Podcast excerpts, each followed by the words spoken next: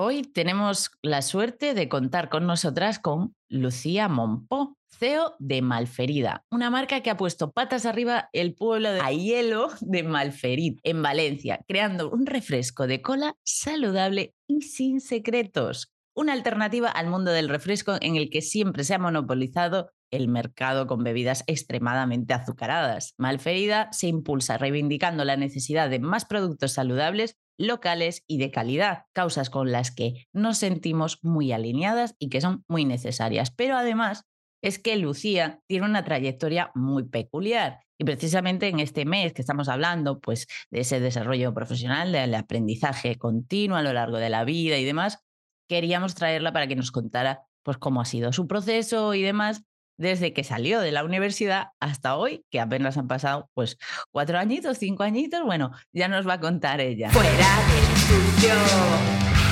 ¿Qué tal, Lucía? Hola, chicas, muy bien, ¿y vosotras? Encantadas de tenerte aquí, tenemos muchas ganas de hacerte preguntitas y que nos cuentes un poco cómo ha sido ese proceso de pasar de tener una idea como trabajo de fin de grado a al final hacer la realidad y el punto en el que estás ahora en grandes superficies, venta, tienda online. Bueno, pues al final eh, ha sido un proceso, bueno, ya llevo varios años y no ha sido algo que desde el primer día ya tenía estructurado en, mi mente como lo quería, pero sí que sabía que, quería desarrollar un refresco de cola en este caso, eh, que ofreciera, que fuera una alternativa más saludable para, pues, para las personas. Y, este refresco, cuando lo desarrollas, tienes que llegar al consumidor de alguna manera, ¿no? Entonces, eh, pues ahí empecé a explorar canales de venta, empecé en hostelería, luego ya sí que salté más a retail, a online y demás. Eh, pero bueno, ha sido un poco progresivo con el tiempo, ¿no? De, ha sido un poco de manera natural, pues una vez ya estaba en ciertos bares y ya se conocía un poquito la marca por, por la zona de Valencia, que es de donde somos, eh, pues fue más sencillo colocarla en un lineal o, o llegar a clientes eh, de otras partes de España de manera pues online, de manera digital y, y nada, así fue yendo. ¿Y cómo tenías tan claro que querías hacer un refresco de cola sin, Em, bueno, la idea viene eh, porque en el pueblo de Ayelo de Malferit eh, siempre se ha contado que la Coca-Cola se inventó ahí, ¿no? Y mi familia es de este pueblo eh, entonces es una historia que desde pequeña yo he escuchado, ¿no? Eh, Ayelo es el pueblo de la Coca-Cola y también es el pueblo de Nino Bravo, ¿no? Esas dos cosas eran como las cosas que siempre se defendían eh, cuando me preguntaban de dónde, de dónde eres o dónde es tu familia, ¿no? Entonces, pues lo típico que yo crecí y yo decía, jolín, todo el mundo dice que la Coca-Cola se ha inventado aquí en Ayelo, pero en verdad no, no existe una de, de aquí, ¿no? A día de hoy. Entonces, al terminar de estudiar la carrera que yo estudié eh, pues tenía que hacer el típico trabajo de final de grado y bueno, tenía varias opciones, pues hacer de investigación o hacer un plan de negocio o lo que sea. Y dije, venga, voy a hacer un plan de negocio de lo que sería una marca de refrescos de cola eh, que se llama Malfería, bueno, el nombre me viro después, pero que que le haga un pequeño guiño a la historia de Ayuda de Malferit, que al final es una historia que está aquí, que es nuestra, y qué pasaría si hubiera otra marca de refrescos de cola aparte de Coca-Cola y Pepsi, ¿no? que es un poco las únicas dos opciones que hay o las que están más a la mano, que obviamente hay más marcas, pero es, son difíciles de encontrar. Entonces, eh, pues nada, empecé haciendo el plan de negocio. Eh, lo, lo, hice dentro de Lanzadera, que forma parte de Marina de Empresas, que ahí pues, te ayudan a impulsar proyectos y demás. Entonces, como que eran mis prácticas de yo haciendo mis propias prácticas en lo que era mi proyecto dentro de lanzadera. Y entonces así empecé y nada, pues vi que podía funcionar y fui avanzando. Hombre, funcionar ha funcionado porque has conseguido que Mónica pruebe un refresco. Total, sí, yo soy la típica que voy por ahí, tomo infusiones o aguas, punto. O sea, nada, no suelo tomar nada de refresco y sin embargo, pues, oye, es un refresco en Malferida que sí me, me gusta disfrutar, que sí puedo tomar. Bueno, eso con el hielito, en veranito y claro, Sí, sí, fresquita, ahora que viene el buen tiempo, entra muy bien. Está buenísima, buenísima. Y además, pues, eh, que yo soy la típica que se lee las, los ingredientes, las etiquetas y demás. Esto también es algo... Que los lee también. ¿Eh? Y que te los lee también cuando vas tú a la compra, sí. te hace ser consciente. Claro, hay que saber una lo que se come y lo que se bebe. Exacto. Y esto es algo que, bueno, no, no lo tenemos por aquí, pero esto ya, ya, que estamos te lo voy a, preguntar. ¿Pones mucha atención o has puesto desde el inicio atención a esos ingredientes? ¿De dónde salían? Eh, ¿De qué manera? ¿O cuál? Mm, ¿no? Porque supongo que lo primero fue una investigación un poco de cómo era esa receta inicial, ¿no? De la, la historia o tradición que se hablaba del tema y después fue decir, bueno, es que esto es, es, producción, ya no estamos hablando de una idea de negocio online, no sé qué, que es venta de servicios y tal, no, no, estamos hablando de producción, estamos hablando de que tú tenías 20, y pocos añitos y cómo, cómo fue eso y elegir esos ingredientes y demás, cómo, cómo fue. Vale, pues eh, te cuento. Yo lo primero que hice, porque yo a nivel Em, alimentario, mis conocimientos no eran muy grandes, o sea, yo qué sé, yo sabía un poco, pues, muy básico, ¿no? Entonces, em, lo primero que hice fue eh, buscar una empresa que me pudiera hacer lo que es el compound, lo que es la formulación, ¿vale? Porque yo no me, iba a poner a hacerlo, o sea, yo no sabía hacer eso, ni sé a día de hoy, obviamente. Em, entonces, eh, busqué una empresa y esta empresa me dijo, ¿tú qué quieres? Y yo empecé a decirle, bueno, y yo le dije el refresco de mis sueños, ¿no? Pues que no lleve tal, que no lleve tal, que lleve no sé qué. Y me dijo, a ver, eh, esto está muy bien, pero vamos a ser prácticos, eh, no puede ser todo, todo lo que nos pides, no puede ser, ¿no? Eh, más que nada porque hay cosas, pues, que, por coste se van o lo que sea, ¿no?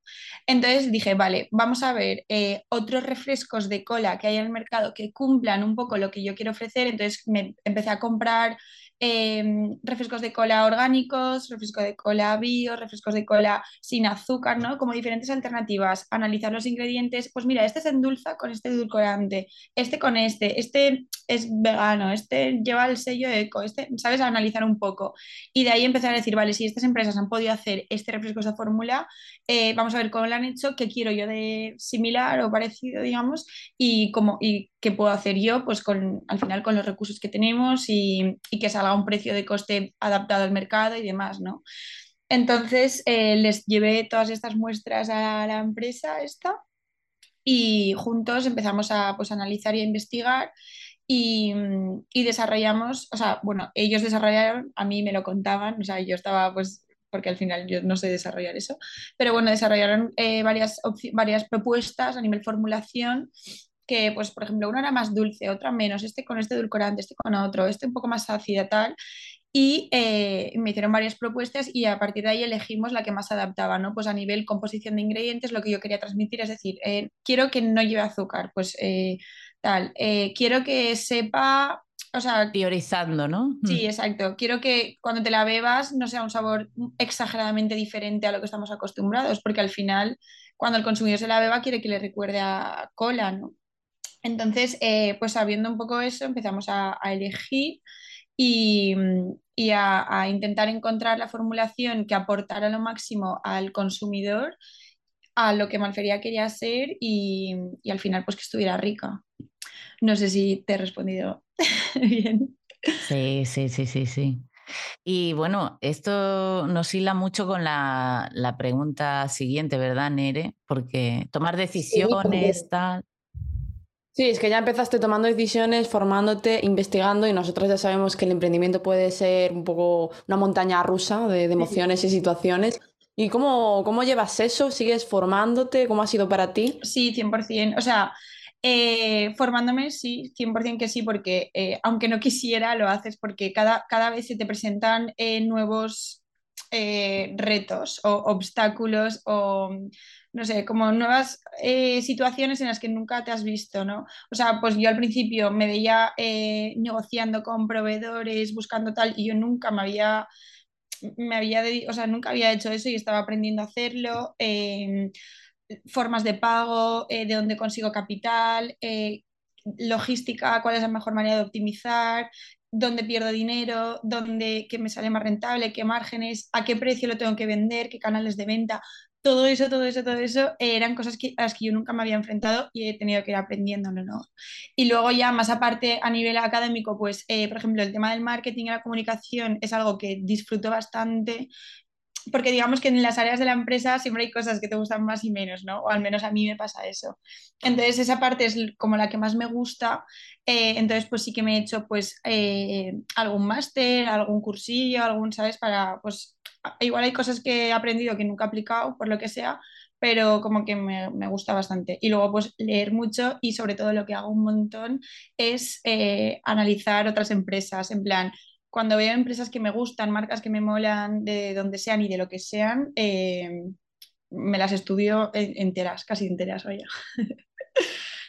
No, si es que al final es así, o sea, no, no, cuando empiezas a un emprendimiento, empiezas con una empresa, no tienes ahí la zona de confort, y a mí también me pasa, que no, no alcanzas la zona, sí que es cierto que te acabas metiendo en una zona de comodidad de, ah, esto ya lo controlo, hasta el siguiente punto, que te viene otra cosa que no controlas y ya pues otro reto más a, a, superar. Y digo yo, esta mm, inquietud, que se nota que tienes inquietud, viene de familia, en YouTube por el emprendimiento, aprender cosas nuevas, meterte nuevos fregados. Eh, sí, sí, 100% que sí, porque en mi casa mm, mis abuelos ya tenían empresas, mi padre y mi madre también, y yo pues también. o sea que sí, que la, la, la, actitud esa que dices, que comentas, yo entiendo que si la he visto desde pequeña, pues se te pega. o sea, diría que sí, pero no sé tampoco. Y el apoyo también, ¿no? Que tienes, porque ya tienes un entorno que sabe que esas cosas se pueden realizar, porque aquí en España, pues lo de emprender es una cosa como, uh, qué peligro, ¿no? Uy, qué riesgo. Sin embargo, si tu entorno pues está acostumbrado y te apoya, pues tú te ves más capaz, no, sientes tantas limitaciones. o sea, yo seguro que, o sea, no sabría decirte si en mi familia se hubieran dedicado a otras cosas, si hubiera hecho lo mismo, porque eso no lo sé, pero seguro que de alguna manera me, me ha influido 100%. Eh, que levanten la mano los emprendedores o personas que estén levantando una empresa ahora mismo cuyo entorno les ha dicho que se están volviendo locos. Yo soy la primera que la levanto. lo digo. Y, y, claro, entonces tú cuando empezaste a estudiar ya tenías claro más o menos, no, igual no sabías en qué, pero sabías que ibas a emprender en algo. Mm, no, no tampoco te creas. ¿eh? O sea, yo cuando empecé a estudiar mm, sí que me metí en una carrera eh, que es Administración y Dirección de Empresas en una universidad que fomenta mucho el emprendimiento, que es EDEM. Eh, entonces, eso pues eh, sí que era consciente de que estaba haciéndolo, pero tampoco sabía cuándo iba a acabar la carrera que iba a hacer. O sea, yo decía, bueno, me mola la empresa, pero también, no sé, tenía 18 años, sabía lo que sabía. O sea, te puedes hacer una idea o imaginarte que es algo que te gusta, pero tampoco creo que lo sabes, o al menos yo. Entonces... Eh, es que ese es otro tema, el tema de la edad, ¿no? Porque eh, todo lo que estás comentando, esas ganas de formarte, ya lo que te demanda la empresa en su crecimiento, porque a medida que va creciendo, la empresa te va demandando más atención, más gestión, más administración de diferentes formas, e, etcétera, comunicación, contactos, etcétera, va creciendo. Y, tu vida ¿dónde queda? ¿no? ¿Cómo, ¿Cómo te gestionas? Porque claro, e, en esa edad, pues todos tus amigos, tus amigas pues estarán a otro rollo, ¿no? Montándose una empresa como tú, porque esto no es algo muy habitual, ¿no? En esa edad. ¿Cómo, cómo gestionas esto? ¿Cómo se, eh, cómo se lleva a tu alrededor y demás? ¿Cómo lo em, percibes? Yo creo que, que Malferida la he vivido yo y la he vivido todos mis amigos y toda mi familia en plan, todos han formado parte de Malferida. Porque sí que es verdad que me acuerdo contarles que iba a desarrollar el proyecto, ¿no? Y cenando un día, de hecho, el nombre de Malferida viene a raíz de una amiga mía que lo dijo modo, ay, mira, se podría llamar Malferida.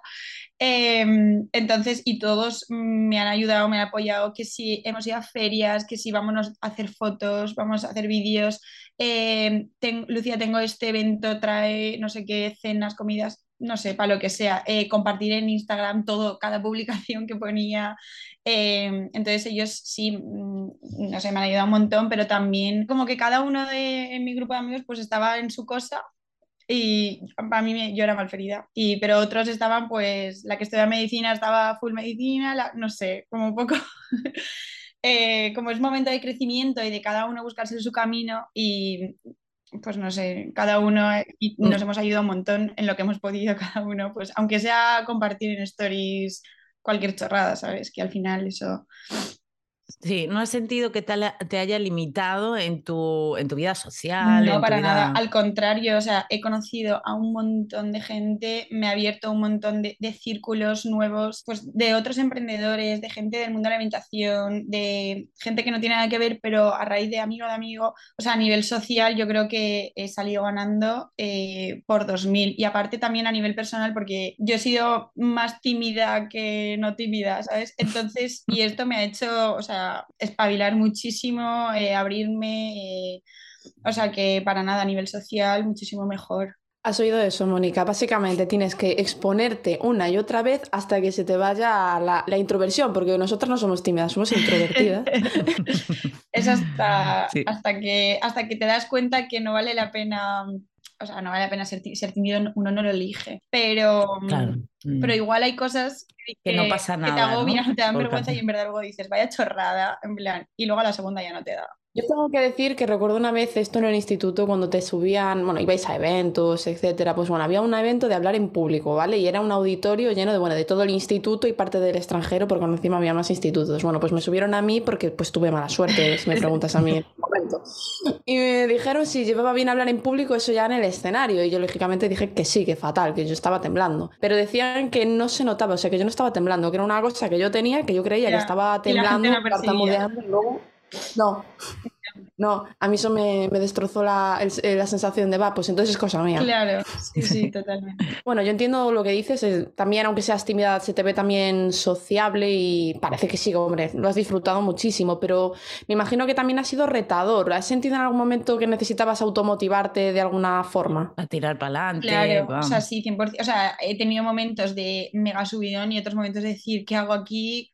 Cuando me lo dejo, o sea, nunca he llegado a pensar, me lo dejo, pero sí de decir, Dios, no sé qué estoy, en plan, basta de esto, podría estar eh, en un sitio más cómoda, ¿sabes? Pero no sé, al final, no sé cómo, siempre he encontrado un motivo por el que seguir, más que echando la vista atrás de lo que he conseguido, porque eso no, no me agobia, porque considero que todo lo que he hecho no tiene por qué ser motivo de tener, en plan de, no he hecho todo esto para nada, sino al contrario, todo, todo lo que he hecho me ha gustado y lo he disfrutado, pero de decir, Buah, es que todavía puedo hacer más cosas y conseguir más cosas y entonces no sé, siempre igual alguna conversación con mi padre o, o yo sola pensando o, o, hablar con otros emprendedores ha sido lo que ha dicho, eh, sigo con esto porque o algún algún camino, algo de esperanza de decir, eh, es que tengo esto abierto y no puedo cerrarlo ahora, o sea, ¿sabes? Entonces siempre como que he intentado eh, encontrar ese motivo para los momentos de más bajona. Y luego pues mucha reflexión de decir, vale, esto me ha pasado malo, pero todo esto bueno, en plan, vamos a empezar a celebrar éxitos, ¿no? Porque es que si no, jolín, eh, acabarías derrumbada.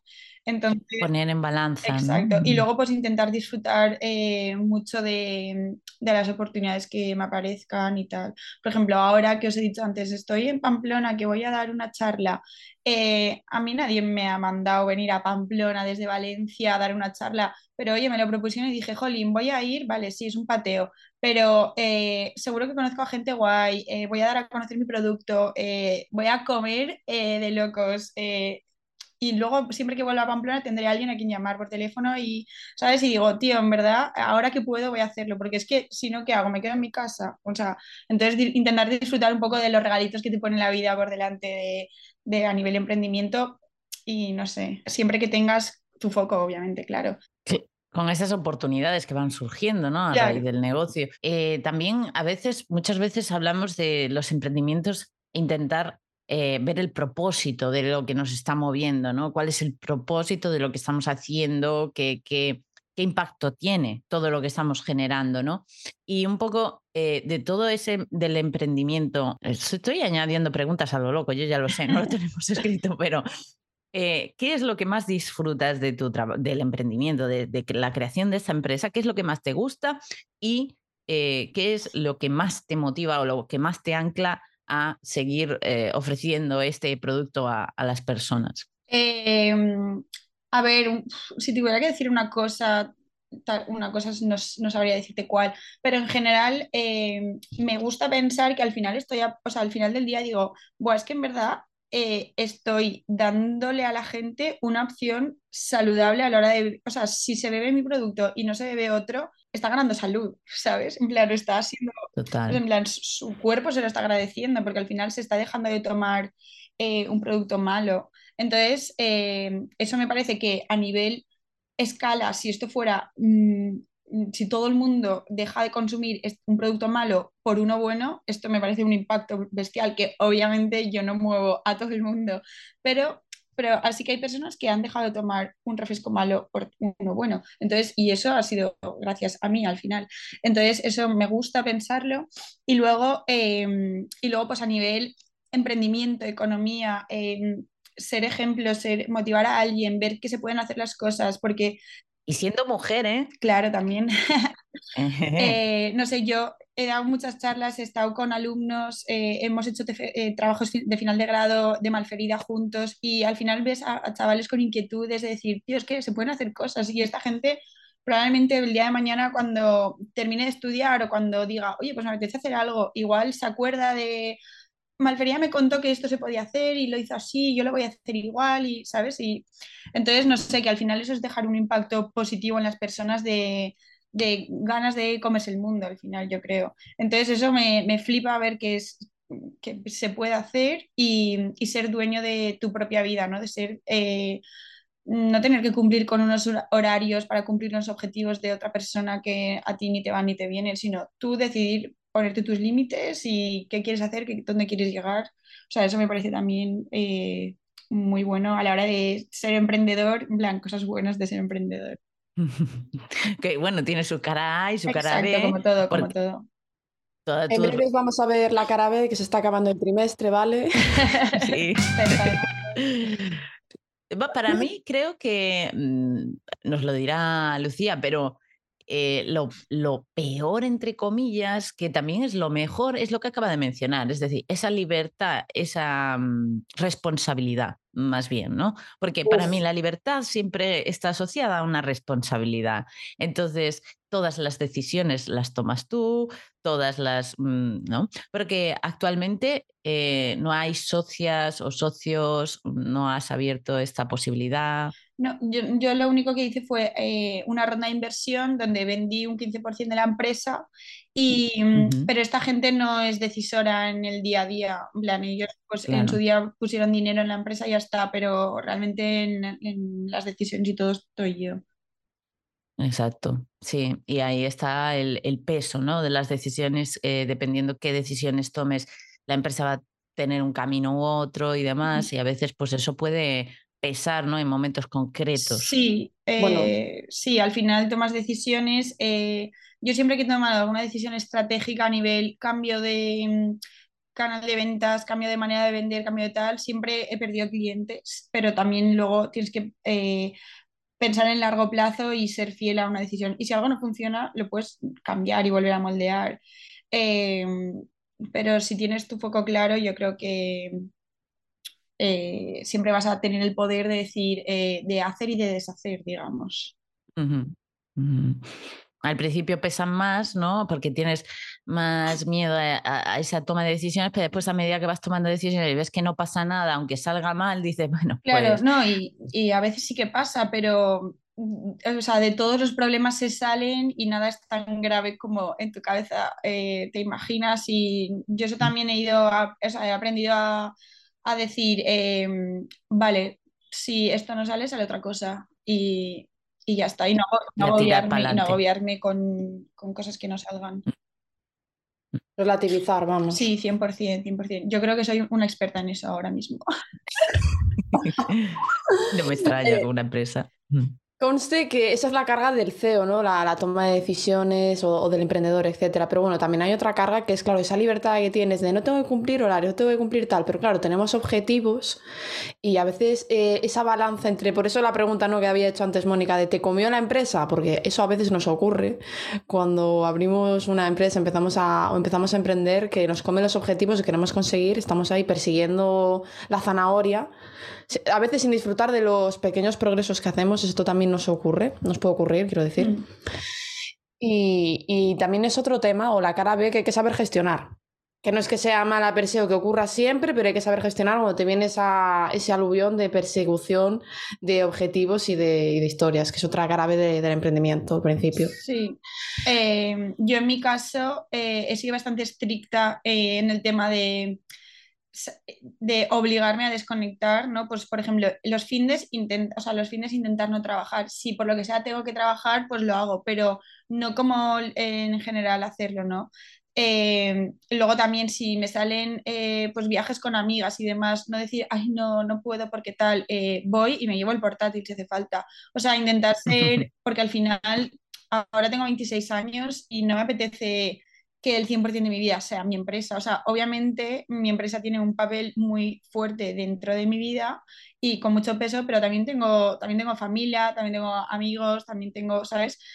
Otra vida que la, también la quiero cuidar y yo sí que he intentado ser súper estricta en eso y, y, bueno, y luego también en, entre semana, pues cuando llega una hora, eh, pues me voy a hacer deporte, y me voy a entrenar y me voy a no sé qué. Y si me dicen, oye, vamos a tomarnos algo, pues voy también. O sea, intento, intento decir que sea todo. Equilibrarlas, equilibrar las áreas, ¿no? De la vida. Y la verdad es que no me gusta perderme nada. Em, pero bueno, es que si no, o sea, si solo me dedico a trabajar, no sería persona. Estoy escuchando a Mónica con 26 años. Em, bueno, hablando un poco o hilando con lo que comentabas antes del impacto positivo que genera al final que las personas que igual estaban tomando un refresco más azucarado ahora pasen a tomar malferida, ¿cómo ha sido al final meterte en un nicho en el que está súper poblado de refresco azucarado? Es que literalmente ya mi cabeza asocia refresco al azúcar por, el impacto. ¿Cómo ha sido meter la patita ahí? Em, pues ha sido interesante. Eh, porque al final sí que es un sector que está, hay un claro líder en el mercado que es Coca-Cola, ¿no? No tenemos tampoco, o sea, sabemos que Coca-Cola lidera esta categoría, de hecho es la, marca o la empresa que ha inventado este tipo de producto, ¿no? Un refresco de cola, digamos, o ha sido líder en ello. Entonces, tienes que saber que ahí manda eh, esta empresa. Pero ¿qué pasa? Que al final es un mercado tan, tan grande eh, que está liderado por, un, por una sola empresa, que entonces encontrar un nicho de mercado ahí es más fácil de lo que parece, porque no, no al 100% de las personas les gusta la marca, les gusta su sabor o les gustan los valores que transmiten. Entonces, solamente con que le digas a esta gente, oye, tienes una alternativa y es esto, y transmite esto, entonces ellos dicen, buah, en plan, menos mal, por fin hay otra cosa que no es esta, ¿sabes? Que igual nadie la estaba pidiendo, pero hasta que le ha aparecido una alternativa. Y, de ahí que muchos bares, muchos, mucha gente diga, buah, eh, por fin, porque en mi bar no tenía Coca-Cola y ahora voy a tener malferida. Y entonces es un poco, pues eso, dar con esta gente, primero con la gente que sabes que era como hater, y luego con la gente que no se había planteado que hubiera sido una alternativa, y luego con gente que que igual era muy fan, pero vamos a intentar convencerte, ¿no? Como un poco así, al principio convencer a los que tienes más fácil de estos 100% van a decir que sí la van a probar y luego ir eh, con, los que son más complicados. Pero no sé, y también mucha parte de comunicación, mucha parte de saber a quién te diriges y, y luego ya pues que, que, la prueben muchos para que luego porque no todos se van a quedar contigo, obviamente. Entonces, que, la pruebe cuanta más gente mejor para, pues para luego ir acotando y saber, pues eso, con quién trabajas, quién te consume y demás. Claro que la fidelización de, del consumo en este tipo de cosas eh, no es fácil, claro. Eh, digamos que aunque prueben, incluso les parezca mejor opción, después está todo ese trabajo que has hecho de distribución o de, poder distribuir para que las personas que les ha gustado les sea cada vez más accesible y lo encuentren en más lugares, ¿no? Esto ha sido un trabajo bastante duro, ¿no? Sí, exacto. Lo ideal es que cuando a una persona le, llega la información de malferida y se le genera esa curiosidad o esa necesidad de probarla, lo ideal es que la tenga fácil de adquirirla, o sea, que que no tenga que desplazarse o que no tenga que, complicarse mucho para conseguirla. Entonces ahí es equilibrar un poco el punto de venta, distribución de, por mi parte, meterla en cuantos más sitios mejor para que tú cuando vayas al siguiente bar te la encuentres o a la siguiente tienda o donde suelas comprar, en plan que no tengas que ir a un sitio adrede, sino donde tú suelas ir. Em, que te la encuentres y entonces digas, ay, pues mira, la compro. Porque es claro, si te hago movilizarte, coger el coche para irte a comprar un refresco, igual lo haces un día pero no, no para las semanas, ¿no? Entonces, eh, la parte de distribución es súper importante. O sea, yo soy consciente de que tengo una distribución pequeña, o sea, eh, no está en tantos sitios Malferia, pero sí que es verdad que eh, se ha ido trabajando. Cada vez más. Y, ¿no? Sí, y poniéndola accesible por otras vías a los clientes. Es decir, si no tienes ningún punto de venta que la tenga, te voy a hacer fácil que la consigas online o que o igual no quieres un pack, pues que consigas online una botellita con un marketplace, con lo que sea, ¿no? Entonces intentar solucionar y que nadie que tenga ganas de probar Malferida se quede con las ganas, sino que sea fácil conseguirla. Actualmente, ¿en qué, ¿en qué como grandes almacenes o supermercados está, podemos, se puede encontrar malferida o en qué zonas? De, de grandes supermercados, Carrefour y el Corte Inglés. Ya es un puntazo, ¿no? Sí, luego he trabajado campañas de In and Out con Aldi, por ejemplo, que esa fue como también muy grande porque era a nivel nacional y yo nunca había, en aquel momento no había hecho nada a nivel nacional. También he trabajado con Ameller en Cataluña. Em, y, bueno, y luego con, cadenas más eh, regionales. Eh, pero bueno, las, como las más grandes ahora son Carrefour y el Corte Inglés. Que ya es un gran paso, ¿no? Está muy bien. Sí, sí, la verdad es que te da, al final te da mucha visibilidad y, y jolín, todo el mundo sabe en su ciudad dónde está el Corte Inglés o dónde está Carrefour. Entonces es muy sencillo eh, que la gente vaya y la compre ahí. Nosotros te vimos el otro día en el corte inglés. Sí, ole, qué guay. ¿Y cuál es el aprendizaje más grande que te llevas del emprendimiento, de la empresa? Pues eh, el aprendizaje, pues que tienes que ser como una persona muy, muy flexible y muy abierta a cambios y a mm, sorpresas que te puedan aparecer por el camino y entonces estar totalmente eh, como eh, con todos los sentidos activos para el momento que tengas que actuar o solucionar algo, ser rápida, ¿no? Y ir apagando fuegos, que se dice. Y luego también ser muy paciente con, porque yo creo, seguro que a vosotros también os pasa que sabéis dónde queréis llegar o tenéis en mente algo, algún objetivo, pero claro, para llegar ahí tienes que pasar por un camino y tienes que conseguir ciertas cositas hasta llegar a lo que quieres, ¿no? Entonces, ser paciente en ese sentido, decir, vale, eh, quiero llegar a esto, pero antes tengo que pasar por, este, por aquí. Entonces, mm, pues eso, muy paciente y luego pues tener ganas y demás, que al final es algo que nadie se mete a emprender sin ganas, pero bueno, puede ser que sí, no sé. Tener ganas eh, y tener ganas, ser paciente y, estar abierto a problemas y retos y lo que hablábamos de relativizar todo, porque al final eh, mm ni un problema es tan grande, ni un éxito tampoco es tan grande. O sea, al final eh, y disfrutar del proceso, ¿no? Que es un poco lo que estabas transmitiendo. Que, porque si no hay, que, que, comentaste también en algún punto, celebrar los éxitos eh, diarios incluso, o sea, todo ha salido bien, ¿sabes? Claro, claro, y irte a dormir, irte a la cama diciendo, jolín, pues mira, hoy, hoy he hecho esto, y hoy me he enfrentado a esto, hoy he conseguido esto, he hablado con esta persona. Yo a veces tengo reuniones con gente muy importante que digo, Dios, es que me acabo, me acabo de dedicar una hora a una persona eh, que ha conseguido un montón de cosas, o sea, acabo de tener una masterclass, en plan, es como ser conscientes de esas cosas, es decir, tío, me está abriendo muchas puertas, la gente quiere hablar conmigo, eh, al menos me han escuchado, que igual luego no cierro nada con ellos, pero, pero como, no sé, como... Te abre caminos. vivir todas las mm. experiencias mucho y disfrutarlas. Sin, poner solo el foco en, un, objetivo, ¿no? Un objetivo... Claro, claro, exacto, que igual eh, tu camino cambia y no pasa nada, o sea al final eh, las emprendedoras practicamos mucho el estoicismo, ¿no? Y el memento mori, en plan, bueno, ¿qué pasa si me muero mañana? Dentro de cinco años esto no me va, no me va a preocupar tanto, ¿no? O sea, somos en cierto modo filósofas. Yo, siempre pienso, eh, Buah, cuando tenga nietos y les cuente que su abuela eh, hacía esto, siempre pienso eso, porque a día de hoy yo les pregunto a mis abuelos, ¿y tú cuando eras joven, no sé qué? Y como que me, a veces alucino con cosas que me cuentan y yo diga, Buah, pues yo cuando les cuente que me iba, eh, no sé, a Barcelona dos meses a vivir, a vender, cuando les cuente que me iba, no sé qué tal, que obviamente, El orgullo. obviamente no sé si ocurrirá eso nunca, pero, pero lo pienso un montón.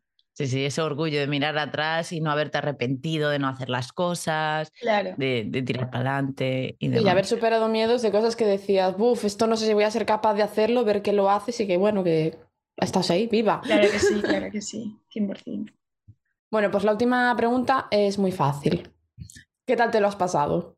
Ah, pues genial, me ha pasado volando, me lo he pasado muy bien. ¿Y vosotras?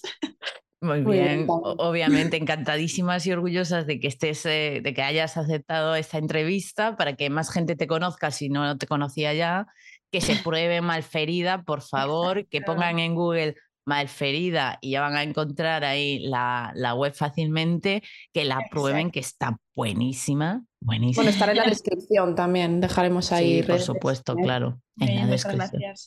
Y mm, bueno, y, y una preguntita más, yo soy así, a mí si, si me viene el día pregunto, pregunto. Eh, ¿Más productos, algunas nuevas ideas o próximos planes de Malferida que nos quieras compartir? Eh, bueno, más productos, o sea, sí que me encantaría hacer más, pero sí que es verdad que antes de hacerlo quiero intentar conseguir eh, eh, como a nivel estratégico estoy, estoy buscando, no sé, no sé si buscar esa palabra, pero bueno, estoy en búsqueda de un socio estratégico eh, por otras historias a nivel producción, distribución y demás. Eh, entonces, si lo consigo, que tengo varias puertas abiertas, pero de momento no he cerrado nada, eh, si lo consigo, sí que me gustaría desarrollar otros sabores. Ah, Y sabores formatos, y formatos, y y formatos. formatos. Empezaría por formatos primero, ¿eh? ¿Un heladito? No, formatos, formatos Ah. me refiero a, a una lata. Ah, vale, donde ubicar la bebida. Vale, vale. Yo ya Sí, estaba sí, pensando en un helado, oye. No, oye, un helado no me lo había planteado. a tomar un postre. Es que, es que a mí me cuesta personalmente, que no soy nada de azúcares y tal, encontrar helados en, en lugares, ¿no? Vas a la playa, vas a un chiringo, lo que sea, que esto es Galicia, ¿vale? Aquí la costa está a 10 minutos, a 5, a 1. entonces, vas y no te encuentras. Y oye, pues un heladito de, de malferida, pues no estaría mal, ¿eh? Pues mira, un granito. lo- es, eh, también, también. Bueno, pues exacto, pues genial, estaremos atentas de tus próximos pasos, eh, Lucía, mil gracias. Nada, muchas gracias a vosotras, chicas.